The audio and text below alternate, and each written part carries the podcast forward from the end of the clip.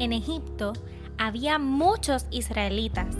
El nuevo faraón tenía miedo de que los israelitas pudieran llegar a ser demasiado poderosos.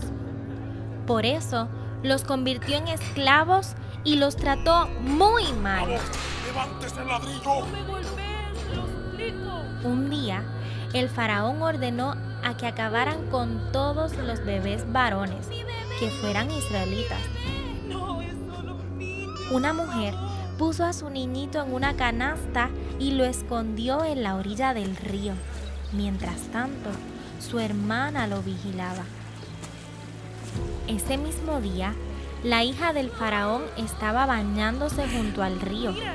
Ella encontró al bebé y decidió quedárselo.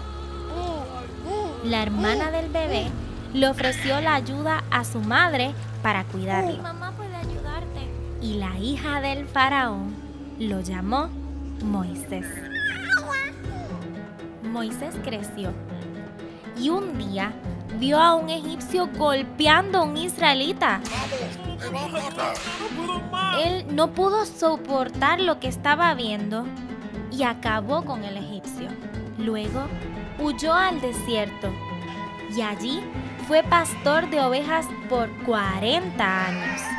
Cuando Moisés estaba cuidando las ovejas en el monte Oreb, la voz de Dios le habló desde un arbusto que ardía. Moisés, mi pueblo está sufriendo. Te he escogido para que los liberes. ¿Yo? Yo, no puedo. Le contestó Moisés. Yo te ayudaré. Le prometió Dios. Arroja al suelo tu vara. Moisés lo hizo y la vara se convirtió en serpiente. Cuando la recogió, volvió a ser una vara. Muéstrale eso al faraón. Le dijo Dios. ¿Yo? ¿Yo? Pero, pero si yo no soy bueno para hablar. Se quejó Moisés. Yo te daré las palabras. Tu hermano Aarón te ayudará. Cuando terminó Dios de hablar con Moisés, Moisés obedeció. Entonces fue a decirle al faraón que dejara libres a los israelitas. Gracias por escuchar la primera parte de Moisés en Biblia Viva, el podcast. Esta historia es una recopilación del libro La Biblia App, Historias de la Biblia.